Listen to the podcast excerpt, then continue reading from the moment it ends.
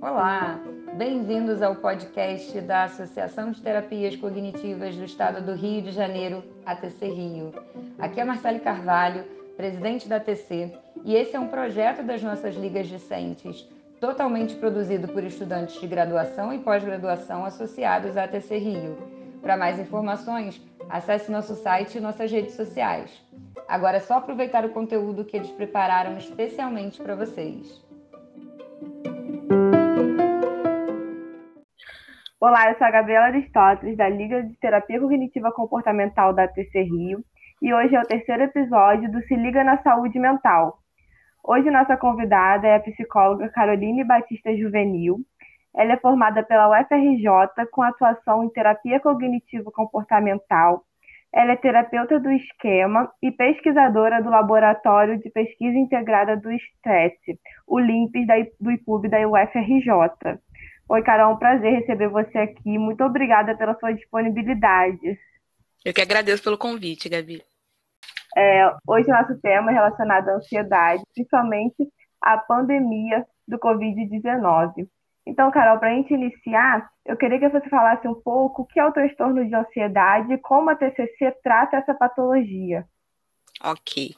Então, para começar, a gente tem que pensar na ansiedade como um, um, uma emoção adaptativa. Acho que esse é o ponto básico, né?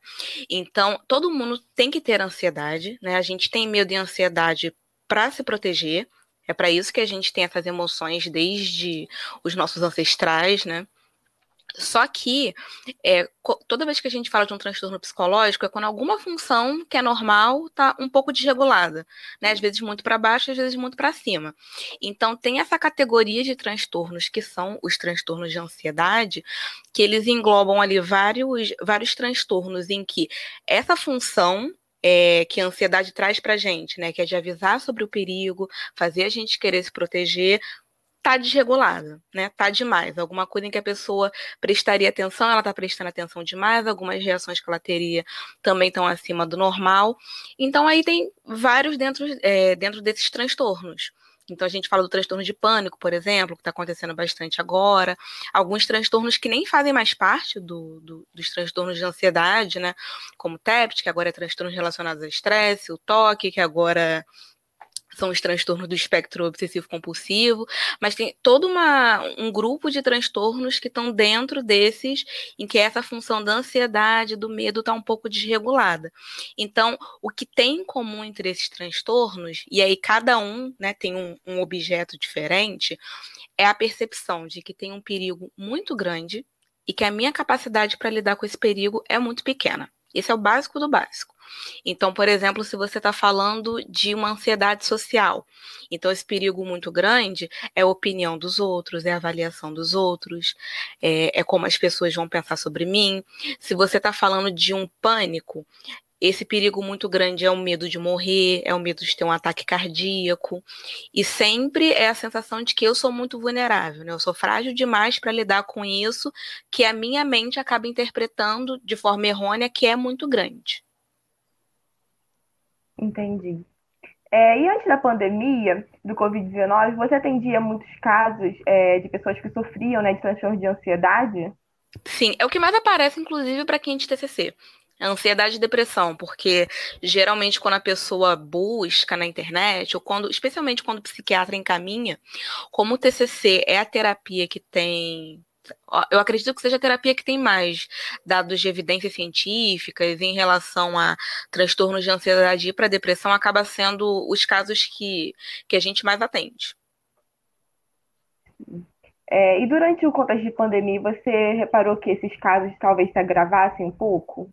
Sim, com certeza. Na verdade, o que aconteceu é tiveram dois efeitos, né? Ficou um, um pouco polarizado. Então, algumas pessoas que já eram ansiosas ficaram muito mais porque a gente entrou numa situação completamente incontrolável, né? Então é um vírus que você não consegue ver e que é, você tem sintomas que, que são muito parecidos com de outras doenças, né? Tipo uma gripe, um resfriado, algo assim. Você não consegue controlar o comportamento do outro, então isso aumenta a ansiedade. Às vezes, dentro de casa, a pessoa está ali fazendo isolamento, mas a mãe, o pai está saindo por aí, está fazendo churrasco, então a pessoa fica ansiosa. Então, são medos muito reais, né? Nesse contexto de pandemia, mesmo sendo muito, muito incômodo, essa ansiedade mais alta das pessoas, de fato, foi é, é uma coisa protetora, né, protetiva, porque te ajuda a, a sentir um medo, né, algo ali que te segura para não se colocar em contato. Mas também aconteceram alguns casos, especialmente algumas pessoas que catastrofizam muito, né, e catastrofizar é quando você sempre pensa no pior cenário possível, né, aquele cenário vai crescendo. Algumas pessoas aconteceu de o pior já ter acontecido. Então, ah, o pior uhum. aconteceu, é isso aí, então agora é, talvez eu não precise ficar tão preocupado, né? Tão hipervigilante, mas de uma forma geral, os sintomas de ansiedade mesmo, né? Especialmente muitas preocupações, muitos pensamentos acelerados, algumas crises de ansiedade com, com sintomas mais físicos, né? Tipo taquicardia. Isso aconteceu bastante, aumentou bastante, especialmente nos dois, três primeiros meses. Entendi. E você recebeu novos pacientes durante esse período? Sim, o que me surpreendeu, porque uma grande preocupação dos psicólogos no começo da pandemia foi: vamos perder todos os nossos pacientes e toda a nossa renda e vamos morrer. Simples assim. Tava todo mundo bastante assustado. Mas os pacientes se mantiveram, até por precisarem de, de apoio, de suporte nesse, nesse período tão complicado, é, com adaptações, né? Então, tem algumas dificuldades do atendimento online mesmo, então, às vezes, a pessoa né, tem uma casa, uma família que não é muito legal ali de ficar falando de si mesma, fazendo sessão, mas é, tentaram se adaptar. Mas bastante gente começou a procurar terapia até pelos efeitos de, de ansiedade, de estresse, até de depressão que surgiram com a pandemia. Aconteceu de muita gente que, que começou a procurar terapia é, ser pessoas que antes não valorizavam, mas já tinham uma indicação de terapia. Só que nesse contexto a coisa se agravou demais e viram que não tinham muito para onde correr. Então procuravam um atendimento mesmo que fosse online. Sim. E houve muita mudança da rotina, né, das pessoas, o que agrava ainda mais essa questão da ansiedade também, né? Sim, com certeza. É, na verdade, agravou em. É, no começo a gente não tinha tanta noção de até onde iria, sabe, Gabi? Então, a, gente sabia que alguns sintomas de ansiedade ficariam piores e, e seria né, normal e que teria muita catastrofização, seria até. Né, não dá nem para chamar de catastrofização, né? Porque de fato a catástrofe meio que aconteceu. Só que é, começaram a surgir outras consequências que não eram muito esperadas. Então, por exemplo, você tem um paciente que você trata para ansiedade e que você faz várias exposições. Nesse caso da ansiedade é, social, que eu dei de exemplo no começo. Então, você faz várias exposições, tem que colocar a pessoa em contato com outras, para falar com outras, para ver gente. E aí, repentinamente, você não consegue mais fazer isso. Né? Então, aquele uhum. quadro ali, né? Várias coisas que você é, tinha ali como recurso para ajudar o seu paciente a ir se habituando à ansiedade, já não está mais disponível. É, por outro lado, para alguns pacientes, algumas evitações. Algumas evitações não, alguns comportamentos de segurança não foram mais possíveis. Então, por exemplo, o paciente com pânico que sempre foge para o pronto-socorro quando acha que está tendo ataque cardíaco. Ele não quer ir para o hospital num contexto de pandemia, né? Porque é o último lugar que, que a pessoa deve ir, porque provavelmente vai pegar o Covid lá. Então, são algumas consequências que você não esperava enquanto clínico, mas que é, você vai aprendendo conforme isso acontece, né? Porque não tem um psicólogo no mundo que tenha tido experiência com pandemia para informar a gente do, do que fazer, né? Então, nós fomos descobrindo é, o que estava acontecendo e como ir manejando ao longo do percurso. Sim, com certeza. É, você até mencionou referente ao atendimento online, né? Algumas limitações. Você já atendia online antes da pandemia? Não. Eu só fazia atendimentos espaçados, assim, se o paciente viajava, né? É, era basicamente só se a pessoa viajasse. Às vezes você tem paciente de outro estado, viaja para ver a família, mas não quer perder a sessão, você faz uma sessão isolada. Era algo que eu não fazia, não. E qual foi a limitação que você encontrou, né, ao realizar o atendimento por esse meio? Tem as práticas, é, né, da internet. Então, a, a, internet no nosso país é complicada, né? A gente não tem uma boa rede. Então, isso complicou, porque repentinamente o país inteiro estava dependendo da internet para trabalhar. Então, você reparava até que em alguns horários era até mais difícil fazer atendimento. Por exemplo, sete da noite, que é um horário que tem muita gente fazendo live, né? Que tem uma sobrecarga da rede. Então, teve essa coisa prática, tanto da internet em geral, mas também do é, dos recursos tecno, é, tecnológicos de cada paciente. Então, tem gente que tem uma conexão melhor, tem gente que tem uma conexão pior. Também teve uma questão da relação terapêutica em si. Eu tenho notado, por exemplo, que era algo que eu não esperava, a diferença de você ter uma câmera com um pouquinho mais de resolução. Sabe? Nada demais. Hum mas parece que você está mais próxima. É, recentemente eu troquei de câmera, né? Antes eu usava a embutida no, no computador e eu comprei uma webcam separada. E todos os pacientes comentaram, né? Todos eles viram a diferença, porque os seus movimentos ficam mais fluidos, né? Não parece. Você só repara que antes era um pouco robótico quando você tem a, a experiência diferente é, as famílias, né, os contextos de casa dos pacientes. Eu acho que foi o maior desafio de todos, porque nem todo mundo tem um contexto fora do consultório que é ideal para fazer terapia. Então, às vezes, você tem altas questões com seu marido e com seus filhos, e você está fazendo terapia na sala do lado deles né, torcendo uhum. para eles estarem com fone, né? Porque nem toda família dá para contar com esse respeito ali, com esse entendimento. Também teve uma questão de alguns pacientes, até porque né, não estava preparada para isso, então no começo eu apenas marquei tudo online, então vamos para online. E não combinei assim como seria é, se portar no atendimento online, porque para mim era apenas um, um, segmento do presencial. E às vezes você entra, tá o paciente, por exemplo, abre uma cerveja, já aconteceu comigo. Colegas relataram é, paciente que entra, passa gente de toalha atrás, paciente sem camisa. E, e, é o tipo de coisa que te dá um susto, porque até acontecer, para quem nunca atendeu online, você nunca nem pensou naquela possibilidade. Você pensa que a pessoa apenas vai entender que aquilo ali é um, é um consultório modificado, né? Uma extensão do seu consultório. Mas não, então, às vezes você tem que ter essas conversas sobre adequação e etiqueta com os pacientes, é, é bem desconfortável. Não, e houve uma mistura muito grande também dos espaços, né? A casa Sim. se tornou lugar de descanso, lugar de trabalho, lugar de terapia. E isso também confunde um pouco a cabeça dos pacientes. Sim, bastante.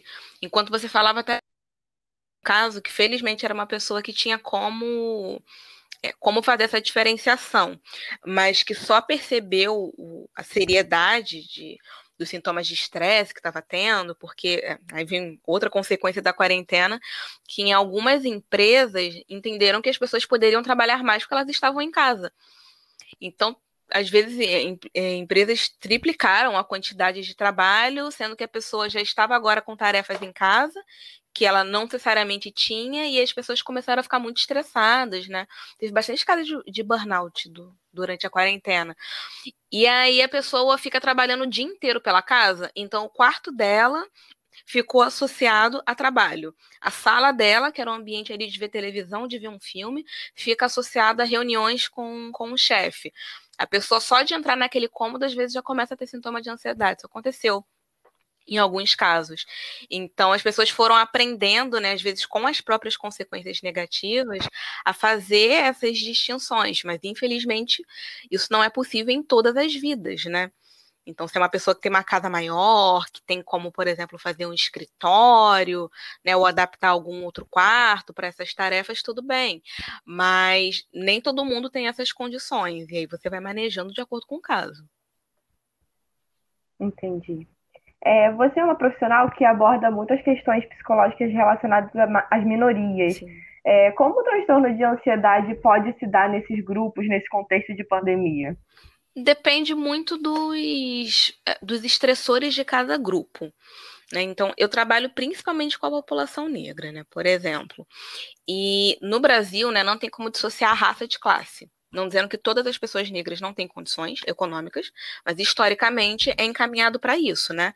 Para sermos o grupo que tem menos renda, que tem menos qualidade de vida, que tem menos acesso à saúde. Então, eu tenho alguns pacientes, né, que são pacientes é, de clínica social para essas questões de minorias, que são pessoas que perderam emprego, né, que já não tinham, mas às vezes os trabalhos temporários ali que faziam para se manter não estavam mais disponíveis, pessoas que não receberam auxílio, pessoas que não têm às vezes nem internet ou como no telefone, né, para fazer uma sessão à distância. Então, é, especialmente na população negra, né, essa mistura ali de questões entre, entre raça e classe atuou bastante. É, um medo muito grande de ficar doente e não ter. Aí agora eu já falo um pouco mais de classe em geral, né? Não, não só para a população negra, mas para pessoas com, com questões de renda relacionadas a, a, a diferença de classe. O medo de ficar doente e parar no hospital, não ter um leito, não conseguir tratamento, é, não, não ter quem possa cuidar de você, no caso de pessoas que, que moram sozinhas. É, na, eu não tive tanto essas questões, né, mas conversando com as minhas colegas, vendo os textos né, sobre é, minorias LGBT. Então, às vezes, pessoas que foram expulsas de casa, pessoas, especialmente população trans, né, que já é muito marginalizada em, em serviços em geral e também em serviços de saúde. Então você já está vulnerável e está ali numa condição que a última coisa que você quer na vida é depender mais de, de um serviço de saúde. As, no Brasil, né, as, a maioria das mortes, no começo da pandemia, a maioria dos infectados foram pessoas com mais renda, né, população branca, de, de classe alta, porque foram pessoas que trouxeram de fora, né, tem contato com, com pessoas de outros países, mas as maioria, a, a maioria das mortes foram de, de pessoas negras e pobres, de periferias, desde o começo. Então, isso também é, acaba tendo impacto sobre você. Então, você se vê num grupo que está ali mais vulnerável, né, que está mais em risco dentro desse contexto. É, nós vimos aqui no Rio alguns casos de pessoas que faziam serviço social, né, para é, em comunidades para entregar mantimentos e tudo mais, as pessoas morreram, né, ou de Covid, ou por, por violência. Então, todos o, contexto social normal, né, colocando normal entre aspas, porque a gente já vive no, no mundo de desigualdade social, já é muito perigoso para as minorias. Mas esse tipo de contexto né, só agrava algo que, que já era um estresse que já estava ali. Então, foi bem, bem complicado de manejar.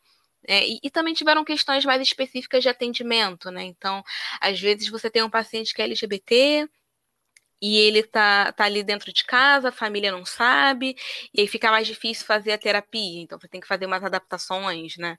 É, combinar antes o que, que vai ser falado, falar em códigos, é, coisinhas assim que, que foram atrapalhando um pouco os atendimentos, mas a gente teve que se adaptar, né?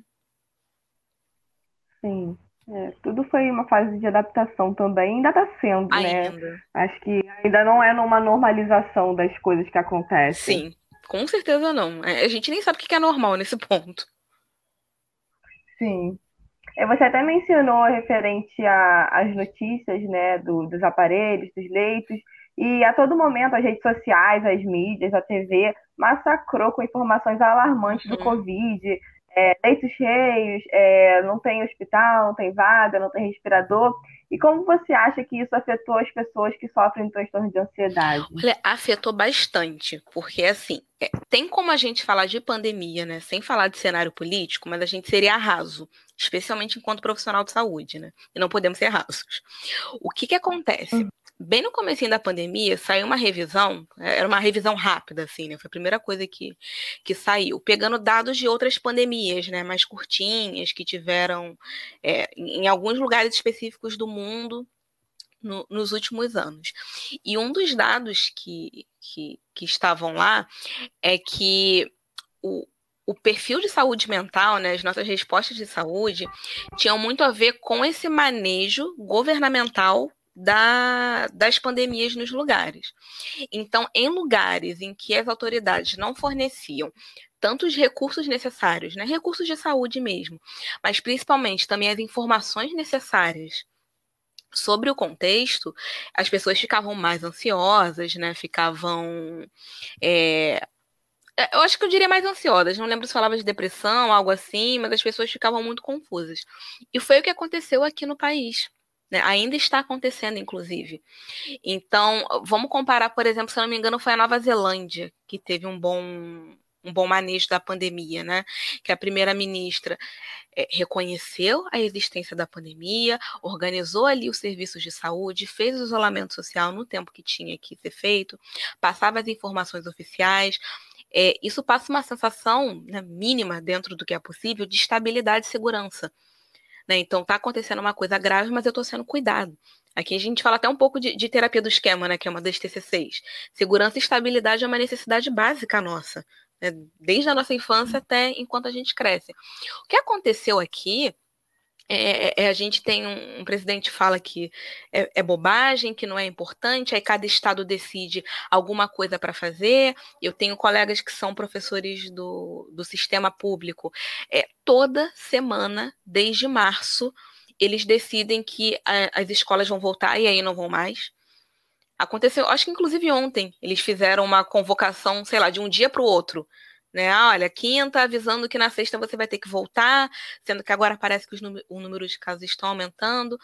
Então, assim, é, tanto em termos de necessidades básicas humanas, né, de estabilidade, quanto que é cientificamente mostrado como importante para a nossa saúde mental durante a pandemia, não está sendo fornecido por quem tem que fornecer que são as autoridades. Então, é, ficou um pouco um cenário de cada um por si. Né? Então, eu posso fazer a quarentena, mas se você quiser, você não faz. Mas aí o meu trabalho me obriga a voltar e eu tenho que ter contato com você. E eu não posso controlar o que você faz. Se eu for para o hospital, eu acho que não vai ter leito para mim. E é, eu não atendo muito idosos, né? Mas tem esse caso em alguns lugares, né? De médicos tendo que escolher quem vai sobreviver, quem vai morrer. E às vezes dando preferência ali para os mais jovens é quase uma coisa meio de, de eugenia, virou um cenário muito caótico. Então, toda essa situação né, de não saber o que está acontecendo, não ter informações oficiais, é, os números sendo muito mascarados, é, as informações sendo muito confusas, com certeza agravaram o estado de, de ansiedade das pessoas, né? E não só quem já tem transtorno de ansiedade, né? Porque a gente fala muito de transtorno, mas essa é uma situação em que pessoas que não têm uma ansiedade patológica também estão reagindo. E é uma reação completamente normal e adequada. Porque, de fato, tem um perigo muito grande e quem deveria me ajudar a, a me cuidar, a me proteger, não está me ajudando. Então, se eu não ficar ansiosa, eu não vou me cuidar.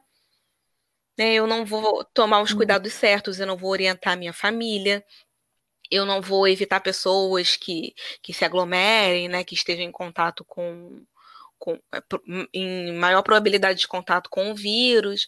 Então é uma situação muito muito caótica, né, em que o nosso pessoal se misturou intensamente com o nosso político. Já é normal assim, né? O, o, o pessoal é sempre atravessado pelo político, mas eu acho que tem algumas situações em que isso fica mais claro. E essa foi foi uma dessas. Foi não, né? Está sendo uma dessas.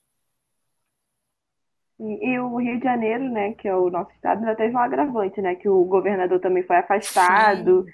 Então, teve assim uma parte que ficou, ainda tá, né, um descuidado é, com, com o governo em si. Então, assim, acho que ainda teve esse agravante também que afetou ainda Sim. mais. Não, e, e ficou toda uma situação confusa, porque assim, nada no, no manejo, nas campanhas, enfim, nada do perfil do, do governador que nós temos agora faria a gente pensar que ele levaria tudo isso tão a sério. Só que, nossa, que situação louca, né? A gente começou a valorizar essa pessoa que não é uma boa pessoa, uma pessoa que né, ajuda aí no genocídio da população negra do nosso estado. A gente, do nada, é, se pegou valorizando o fato desse homem pelo menos acreditar que existia uma pandemia, né, e ter alguns cuidados. Acho que no Rio e em São Paulo isso aconteceu, né, tanto que tiveram mais brigas dos nossos executivos com o executivo nacional por conta disso, porque eles queriam suspender, né, queriam fazer isolamento social, mas aí acontece isso, né? O governador fica doente, tudo acontece, briga entre governo e prefeitura, é como assim, é, pegando uma metáfora para entender é, onde a gente se encontra emocionalmente, né? É como se fosse uma casa em que os pais estão brigando o tempo todo, ignorando completamente as necessidades da criança. E nesse ponto, a, a criança né, é a população de uma forma geral. Então, essas pessoas precisam se entender, se organizar, fazer um plano e passar orientações né, para virar para essa criança e falar: olha, está acontecendo algo muito sério, mas você vai ficar bem, estamos aqui, o caminho é esse, esse e aquele. Então, a gente não teve essa necessidade atendida até agora, né? Se não me engano, são sete meses já, nove. É, por volta disso, começou no final de, de março, é. né? E foi até, esse é até um ponto que que eu ia tocar agora, que no, no final de março, começo de abril, havia um isolamento social mais rígido, Sim. né, com questão de multas é, relacionadas a máscaras, é, fechamento de muitos estabelecimentos, e agora já tem uma flexibilização quase que volta do retorno de tudo. Sim. E você acha que já tem alguma diferença entre os casos de ansiedade nesse início do isolamento e agora com essa flexibilização? É, no começo as pessoas estavam bem mais ansiosas, com certeza. Até porque tinha, tinha acabado de acontecer, né? Então não era só um perigo real, era um perigo muito novo e as pessoas só queriam fazer o máximo possível. Elas foram flexibilizando durante o período. Então, por exemplo, teve gente que durante esse período, né, no começo, paciente com toque, é, lavando todas as, as compras e tudo mais, e ao longo do, do, período isso já foi flexibilizando, e depois começaram a encontrar família, agora as pessoas já saem, né, e, e encontram outras pessoas, então é, eu sinto que as pessoas estão um pouco menos ansiosas, só que quem de fato levou o isolamento a sério, assim, a ansiedade reduziu, só que co começou começou a ter outras questões, né? Então, essa sensação de que isso nunca vai nunca vai acabar, né? Quem está esperando só dados concretos, né, que é o que deveria ser inclusive, para voltar a uma vida normal, agora está começando a ter muito muito efeito em saúde, porque não, não tem dado né? Vem vacina, não vem vacina, para o teste da vacina, acaba não sei mais o que, aí todo mundo começa a se encontrar de novo. Agora parece. Eu não sei dados aqui do Brasil, mas parece que em vários países já está vindo a segunda onda, né? Então está aumentando o número de casos novamente. Tem alguns lugares que já estão impondo isolamento social de novo. Então, para esses pacientes ficou um pouco mais complicado. Para outros que começaram muito ansiosos, mas aí já começaram logo depois a, a flexibilizar, você vê que teve uma queda nessa curva da ansiedade. Entendi. E essa a pandemia, né, do Covid-19, como ela afetou a você? Como afetou seu, é, sua relação com o trabalho, seu emocional? Como você se sentiu é, tendo que lidar com as suas demandas, porque você é um ser humano, também é, teve medo, e, e ao mesmo tempo ter que lidar com as demandas dos pacientes. Olha, foi extremamente difícil, eu não esperava que fosse tão difícil. Especialmente no primeiro mês. Porque eu lembro assim de estar bastante ansiosa e, e tendo que cuidar de um monte de gente, que também estava bastante ansiosa. Então, foi difícil fazer esse manejo e é nessa hora que o autocuidado do terapeuta é essencial, né? E aqui eu não tô falando de autocuidado de uma forma muito básica e rasa, né? Do tipo, ah, tome um banho quente. Não, eu tô falando de o terapeuta que faz terapia, o terapeuta que se tiver que buscar medicação, busca medicação, né? Então, o, o terapeuta que faz tudo aquilo que a gente orienta os pacientes a fazerem. Então, foi uma coisa que tive que puxar bastante, sabe? Lembrar para o meu lado adulto saudável de tudo que tinha que fazer para se manter. É, eu também reparei que a gente, quando eu digo a gente, eu e os meus colegas mais próximos, né, de psicologia, que nós subestimamos muito o cansaço que o atendimento em casa traria. Porque em tese você está em casa, né? Entre o atendimento e outro, você deita, come, brinca com seus gatos. Mas a carga ainda é muito alta, tem um cansaço muito grande pelo atendimento, é, pelas plataformas, né? Então, eu, por exemplo, eu tive muita dor de cabeça durante a pandemia. E eu fui descobrindo que eu não podia, por exemplo, atender um paciente depois do outro. Mas eu só descobri isso depois de ter muita dor de cabeça porque ficava né, encarando a tela ali por uma hora. Você tem. A, as sessões também me deixam mais cansada. não só pela, pela tela, mas, por exemplo, você está ali super conectada com o paciente, aí começa a dar uns cortes no áudio, aí você fica perguntando para a pessoa o que, que é, ou às vezes você não quer cortar para a pessoa não perder o fluxo, mas você fica tentando inferir. Né, o que, que ela falou antes com o que, que ela está falando agora e possivelmente o que estava ali no meio. Então, são sessões que demandam muito mais, é muito mais cansativo já tinha as minhas próprias preocupações, né? Com, com contaminação, com a família. É, por exemplo, na minha família, minha mãe não pôde parar de, de trabalhar. Né? No começo colocou no home office, mas, nossa, acho que em junho, ou até antes disso, é, foi quando teve reabertura do, de alguns estabelecimentos, a minha mãe, por exemplo, já teve que voltar. Então, fica aquela preocupação na sua cabeça, e você também né, tem o risco de se contaminar quando você tem, tem alguém da família que está em contato constante com você e, e, não pode ficar trabalhando de casa. A falta também do nosso do nosso convívio social, né? Porque o psicólogo clínico ele já sofre da solidão. a solidão do psicólogo clínico é bem clássica. Então, fica sozinho ali o dia inteiro, às vezes não tem muita troca, mas na minha atividade profissional, né, por eu ficar em clínica, mas também em pesquisa e entre vários bairros, eu conseguia, né, ver os colegas, trocar, conversar, desabafar, e aí, de repente, você vê tudo isso sendo feito por WhatsApp, né? Você não, não abraça mais as pessoas, não troca, não vê outros cenários porque não sai de casa. Então, eu achei extremamente difícil. Eu lembro que naquele comecinho eu vi como todo mundo estava ansioso, porque só tinha postagem sobre é, coisas para fazer na pandemia. Não sei se você lembra dessa fase. Uhum. Né, que era tudo quanto é psicólogo e também ah, não psicólogo sempre postando isso, né? Dá para fazer isso, isso, aproveite para fazer aquilo e arrume suas roupas, e arrume seu guarda-roupa. E eu pensava assim, pode deixar isso no ar, gente, eu só quero surtar. só quero. Não, e são coisas que depois de um mês todo mundo já tava de saco cheio de fazer, né? Já tinha Sim. feito tudo que tinha pra fazer dentro de casa e acabou, não tinha mais o que fazer. E são coisas que às vezes tudo bem que, que a gente precisa usar o que tiver ali a, ao nosso alcance que for saudável para se regular emocionalmente. Mas muitas da, daquelas sugestões, né, muito daquele movimento, eu sentia que eram coisas até para nos desligar um pouco emocionalmente sabe, né? Não sentir tanto esse medo. Tudo bem, a distração é muito importante, mas também era importante colocar o pé no chão, né? Então, está, eu estou vivendo um momento histórico, sem precedentes. Isso é muito assustador, eu não sei para onde vai, eu não sei quando acaba. E, obviamente, se eu passar o dia inteiro em contato com isso, né, eu vou enlouquecer, todo mundo vai enlouquecer.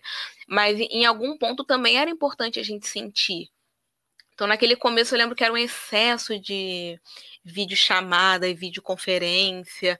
E mal tinham artigos, né? Mal tinham informações sobre como, como isso afeta a gente o que, que era para fazer. Mas todo mundo postando dica, né? Isso é bom, aquilo é bom, esse outro aqui também é bom também. Então, eu lembro que uma coisa que ajudou bastante foi desconectar até um pouco das redes sociais, porque a, é, a entrada de informações eu acho que ficou muito excessiva no começo, tanto sobre o Covid quanto como, é, como evitar o Covid, né? Como não sentir tanto isso. E a nível pessoal, isso me ajudou bastante. Reduzir o, o, acesso a redes sociais, organizar uma rotina ali durante o dia, né, com coisas mais previsíveis, para não ficar vendo dicas de como lidar com o Covid o dia inteiro e também para não ficar vendo textos de como o Covid veio para resgatar as nossas relações, porque eu também não sei lidar. Carol, para gente encerrar, é, eu queria que você deixasse uma dica ou talvez uma mensagem para quem sofre de transtorno de ansiedade. Sim. Olha, primeira coisa, é, às vezes o sofrimento ele é muito isolante. Não sei nem se existe essa palavra, isolador. Acho que é isolante.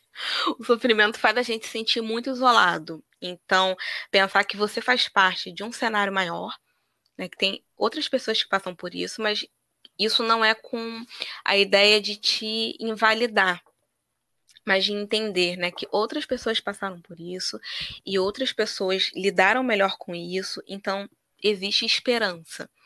E que a gente não tem controle, infelizmente, né, sobre a maior parte das coisas do mundo, mas tem muita coisa que a gente consegue controlar um pouco mais, né, que o nosso nível de, eh, de controle é um pouquinho maior e que focar nesse tipo de coisa nesse momento ajuda bastante. Porque se é, a gente for esperar né, que a nossa saúde mental dependa do, do só do externo, né? Óbvio que o externo tem uma, uma influência, mas nesse momento, por exemplo, como a gente comentou antes, não tem como, como controlar, né? Como escolher o que, que o governador vai fazer, o que, que o presidente vai fazer, se é, seus amigos vão sair de casa ou não. Então, tenta lembrar do que está dentro ali da sua zona de, de controle, né? Então, é o seu isolamento, é o seu autocuidado, é o seu uso de, de máscara. E tentem se conectar com pessoas que, que te deem força para passar por esse momento. Então, se todos os seus amigos já estão saindo de casa, estão vivendo a vida como se tivesse muito normal, procura aqueles que que ainda estão tentando né, fazer isolamento, ou que então não né, apenas não flexibilizaram tão intensamente, para lembrar do porquê que você está fazendo isso, quais são seus valores por trás disso, né, por que, que você está em casa. É, geralmente eu, eu, noto que as pessoas que estão ainda em casa agora, né, ou são pessoas muito ansiosas em geral, elas se preocupam muito com os outros. Então lembra disso, né? Qual, que é a sua função social e por que que você está fazendo isso, mesmo que você tenha que lembrar disso todos os dias. Não sei quando, não tenho controle, mas que vai passar a gente sabe. Uma hora vai passar. Uma hora vai passar.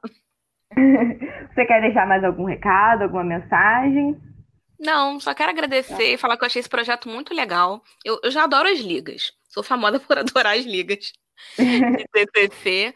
E, enfim, acho muito legal esse é, esse contato da TCC com o público, né? Porque a gente tem que começar a olhar para a terapia cognitivo-comportamental aqui no Brasil como um projeto de saúde pública. Né? Se não me engano, no Reino Unido é assim.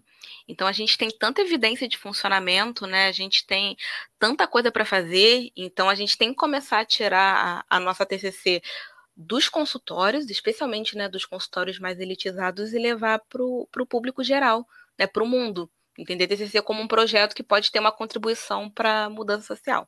Então, parabéns para vocês. Nós que agradecemos é, a sua participação, a sua disponibilidade. Foi um prazer bater esse bate-papo com você aqui. E agradeço de coração mesmo por você ter topado participar. E que agradeço, Gabi.